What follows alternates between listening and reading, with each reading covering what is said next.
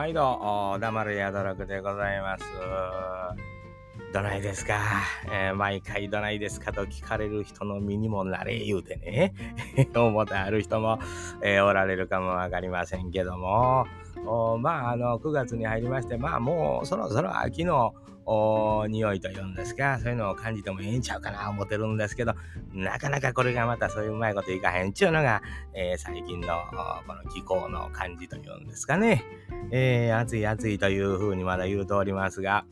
まあ、それでもね、えー、秋となりますと、まあ、食欲の秋とも言います、読書の秋とも言いますね。まあ、その読書の点で言いますとね、まあ、大なんでもう学ないもんですから、本中のなかなかもう読まんようになっているというようなことなんでございますな。まあ家に本があってもね、漫画ぐらいのもんですわ。えー、もう読むことない。まあインターネットの時代になりましたらね、えー、こうデジタルコンテンツでね、えー、何ですか、あの、電子書籍というんですかね、えー、そういうものもたくさんあるんですけどね。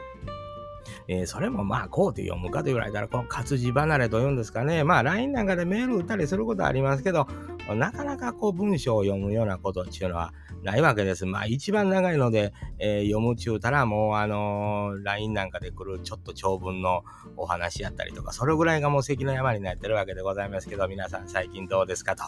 えー、いうことです。あの本を読む方っていうのはもう子供の頃からもうずっと読まはりますな。で、これはもうあの誠に素晴らしいなと思うわけです。自分も若い頃には読むと言っても、これは系統があるわけですね。えー、自分なんちゅうのはまあ若い時読んでたもんちゅうのはどっちかというとこう専門書みたいなものが面白くてね、えー、興味のあることだけピンポイントに読むというようなことが多かったわけでございます。それでもやっぱり人に比べたら、あまあ、学がないせいでしょうね。えー、読まん。で、この学がないのはね、環境のせいじゃないんです。自分のせいですよ。えー、興味がいかなんだというのが、まあ、もう全くのその通りでございまして、自分のせいなんです。親のせいでも何でもないんですよ。えー、だから本読む習慣っていうのは、小さいお子さんの頃からちょこっとつけるようにっていうのができるんやったら、それのがええな思うんですけど、これもやっぱタイプによると思うんですよね。苦痛やと思ってる子に無理やり本読ますいうのもなんだかなと思うわけです。でも、本の中にある知識はあ子供らに与えたいというのは、まあ親の常というんですかあ、だから読み聞かせというものがあったりするんやと思います。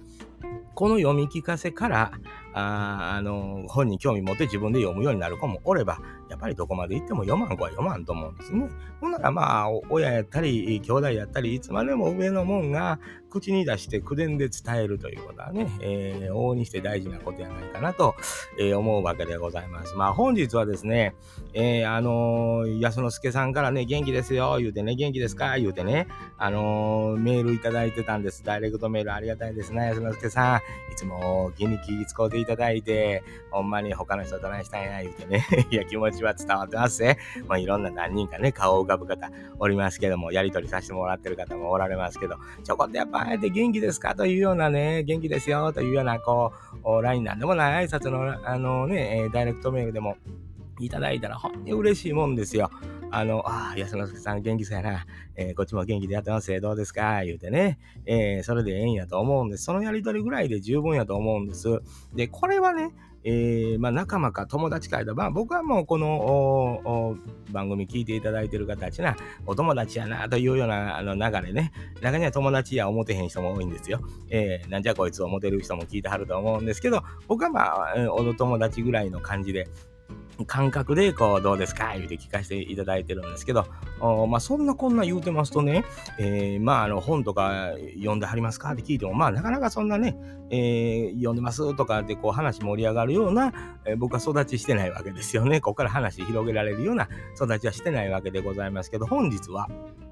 やっぱりちょっとね、ええかっこつけなあかんやん言うて。で、まあ、何よりもその長い小説を読み聞かせるっていうことは、これ、あのー、まあ、イントネーションの問題もあるしね。えー、まあ、これ、なかなかいかんのですよ、うまいことはね。えー、せやさかいに、こう、短編というんですかね。えー、まあ、有名な方の短編なんか言うたら、その人の雰囲気わかるんちゃうかな、言うてね。で、興味もじゃあ、長いのも読んでみようかと思うやろうけど、まあ、なかなかそこまでいかんと。えー、そんな時間もなかなかないわね、言うてお仕事してはったらな、というようなこともありましてね、えー、まあ、超有名な方を今日はちょっとフューチャーして、しかも内容が少しこう、気になる。えーん、おおっていう、その、おおおってなるような内容のものを読んでみたわけでございますよ。今日はね、おさむちゃんですがな。太宰のおさむちゃんですがな、ええええもう皆さん名前はご存知でしょう？太宰治、うん、もうこんなね、有名な方おられへんちゅうぐらいの方ですけど、この人が書いた短編の中に、徒党についてというような、あまあちょっと、自分の思ってることというようなことがあるんですよね。えー、この人の人となりようわかりますね。えー、面白い方です。やっぱりね、人気あるのわかるなと、太宰の研究されてる方多いのは、なんとのようわかるというんかね、えー、ものの表現の仕方というんですか、こんな短い文章、物語でないものを書かはっても、この人の感じ、感覚っていうのは、あ文章に出るもんなんやなと思ってね、面白いな。ちょっとやっぱり興味湧くんですね。太宰さんの作品、もうちょっと長いの読んでみようかなっていう、こう、気にはなるというようなことでございましてですね、えー、皆さんとご一緒に、聞きたいなと思うわけでございます。えー、徒党についてでございますね。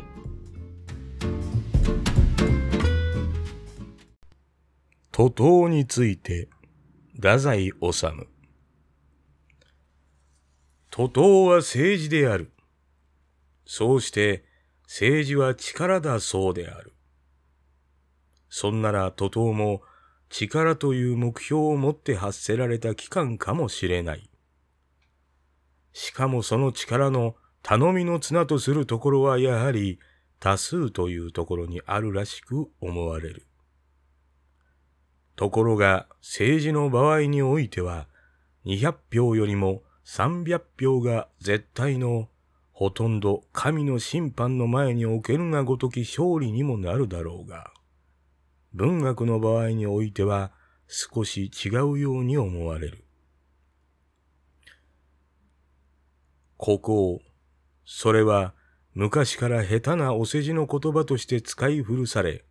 そのお世辞を立てられている人にお目にかかってみると、ただ嫌な人間で、誰でもその人に付き合うのはごめん。そのようなたちの人が多いようである。そうして、そのいわゆる孤高の人は、やたらと口を歪めて、群れを罵る。なぜ、どうして罵るのかわけがわからぬ。ただ群れを罵り、己のいわゆる孤高を誇るのが、外国にも日本にも昔は皆偉い人たちが孤高であったという伝説に便乗して、もって我が身のわびしさをごまかしている様子のようにも思われる。孤高と自らを合している者には注意をしなければならぬ。第一それはキザである。ほとんど例外なく見破られかけたタルチュフである。土台、この世の中に孤高ということはないのである。孤独ということはあり得るかもしれない。いや、むしろ固定の人こそ多いように思われる。私の現在の立場から言うならば、私はいい友達が欲しくてならぬけれども、誰も私と遊んでくれないから、勢い固定にならざるを得ないのだ。と言っても、それも嘘で、私は私なりに徒党の苦しさが予感せられ、むしろ固定を選んだ方が、それだって決して結構なものではないが、むしろその方に住んでいた方が気楽だと思われるから、あえて親友交換を行わないだけのことなのである。それでまた、徒党について少し言ってみたいが、私にとって、他の人はどうだか知らない。最も苦痛なのは、徒党の一味の馬鹿らしいものを馬鹿らしいとも言えず、かえって賞賛を送らなければならぬ義務の負担である。徒党というものは、旗から見ると、いわゆる友情によってつながり、ジッパ人からげ、と言っては悪いが、応援団の拍手のごとく、誠に小気味よく歩調だか口調だか揃っているようだが、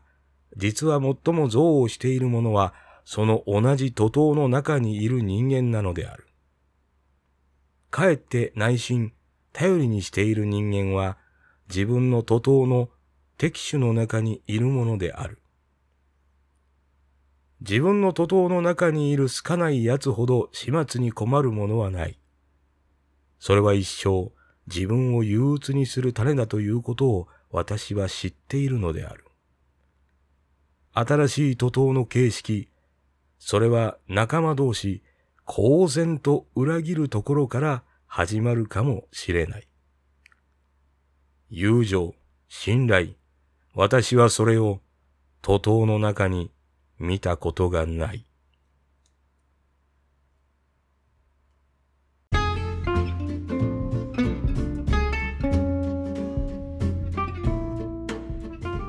えー、聞いていただきました。太宰治の徒党について。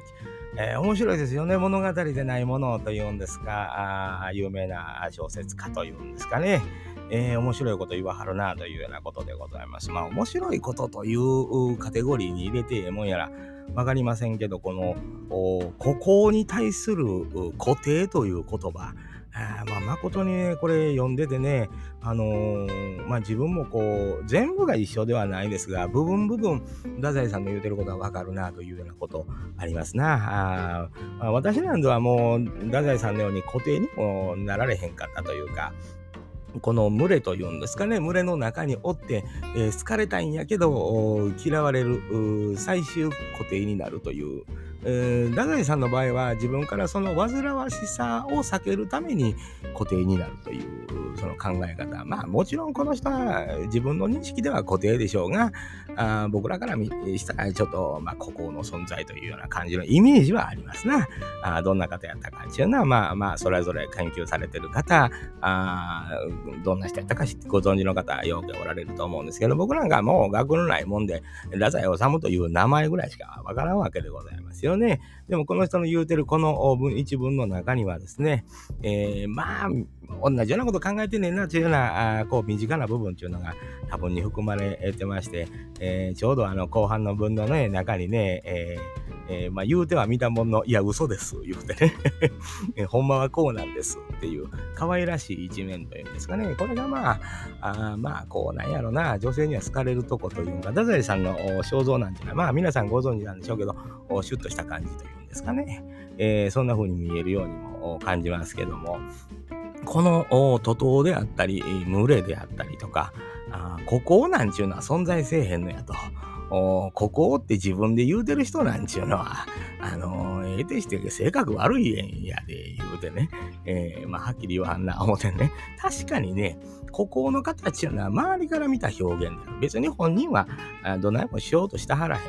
だけどあの人はここやなと自分の世界にこう入り込んで、えー、それで高みを目指してる方、自分の思う、そういう方ね、あの別にあの、この業界、どの業界関係なしにね、いたはりますよ。えー、それでやっぱりこう、あ祭り上げられる、立て祭られるわけじゃないね。祭り上げられるというような方おられますな。どの業界にもいたはります。なんかそんなん感じてると、この人の言ってることをちょっとパチッとこう、説明中のがね、あの、こう、こう書いて、こう書いてっていうような書き方しはりますけど、ビチッとはまりますね。やっぱり物書きの人っていうのは、こういうの説明上手なんやなと思ってまいりますね。補足説明が全てバチンとはまるというようなあ感じは僕はしたんですね。これがあの聞きづらい、読み取りづらいという方もおられるかもわかりませんけど、えー、僕なんかみたいにこう、よう無駄によう喋る人間からしますとですね、こんな風にこう、あの、バチンバチンと言葉当てれるかいだ。これはないわけですよね。えーとか、うーとか、あーとか、そうでんなとかいう、こう、いらんことが入るわけですけども。まあ、中に出てくる面白いんですね。えー、キザであるというような言葉の後にね、見破られかけたタルチフ、タルチフって、タルチフって何や、もうお菓子の名前にしか聞こえへんがな、言うてね、調べてみたらね、偽善者。えー、キリスト教の中で言う偽善者ですね、詐欺師とかね、えー、そういう意味があるわけですね。えー、詐欺を働くこうとしている、偽善を働こうとしてるのを見破られかけているような人というね、えー、どんくさい人なんやというような表現なんでしょうね。ある意味ね、面白いですね。だからここではない、固定なんやと。うん、低いと。言うてはるわけでございますよね。えー、まあほんで、えー、徒党の中におるに、えー、人間が本当に友情仲間でつながってるという感じではないというのも言うてはりますね。煩わしいもんなんやと。おそうやせやって言わなあかん。これ、あの、バチンと心を射抜かれますよね。やっぱりお友達仲間で言うなら、そうやそうや、ええなええなって、えー、言わんなんというようなとこっていうのはあるわけです。これがね、あの、多分、太宰さんからしたら、ほんまはそんなに思ってへんのに、そうせなあかんというのがしんどい方。なんやと思うんですけど、僕はそうでもないですよね。やっぱお友達仲間やちゅうたら、あの、ええー、な思ったら、あ、ええー、な言うて素直に思いますわ。これが、あの、学のない人間の